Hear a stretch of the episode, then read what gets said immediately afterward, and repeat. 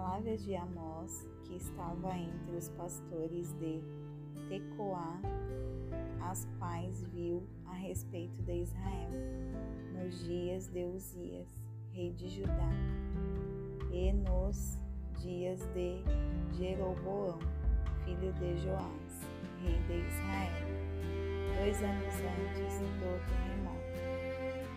Ele disse: O Senhor proferirá sua voz de Jerusalém, e as habitações dos pastores lamentarão, e o cume do Carmelo secará. Diz, assim diz o Senhor, por, por três transgressões de Damasco, e por quatro não retirarei o castigo, pois debulharam a Gileade com instrumentos de debulha de ferro. Por isso porei fogo à casa de Azael,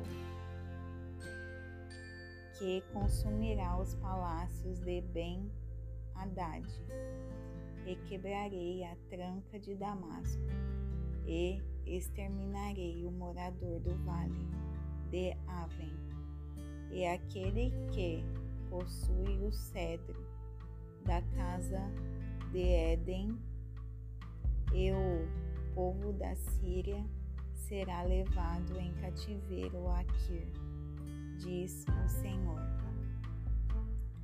Assim diz o Senhor por três transgressões de Gaza e por quatro não retirarei o castigo, pois levaram em cativeiro todos os cativos para os entregarem a Edom.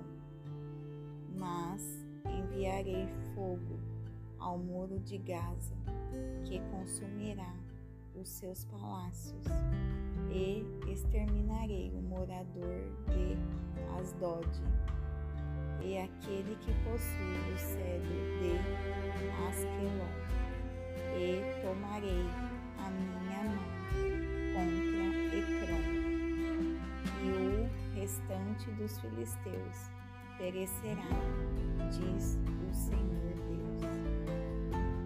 Assim diz o Senhor, por três transgressões de Tiro e por quatro não retirarei o castigo, pois entregaram todos os cativos a Edom e não se lembraram do pacto dos irmãos.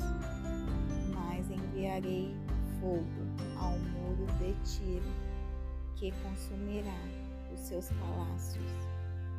Assim diz o Senhor, por três transgressões de Edom e por quatro não retirarei o castigo, pois perseguiu a seu irmão com espada e baniu toda a compaixão, e sua ira despedaçou eternamente e guardou sua indignação para sempre.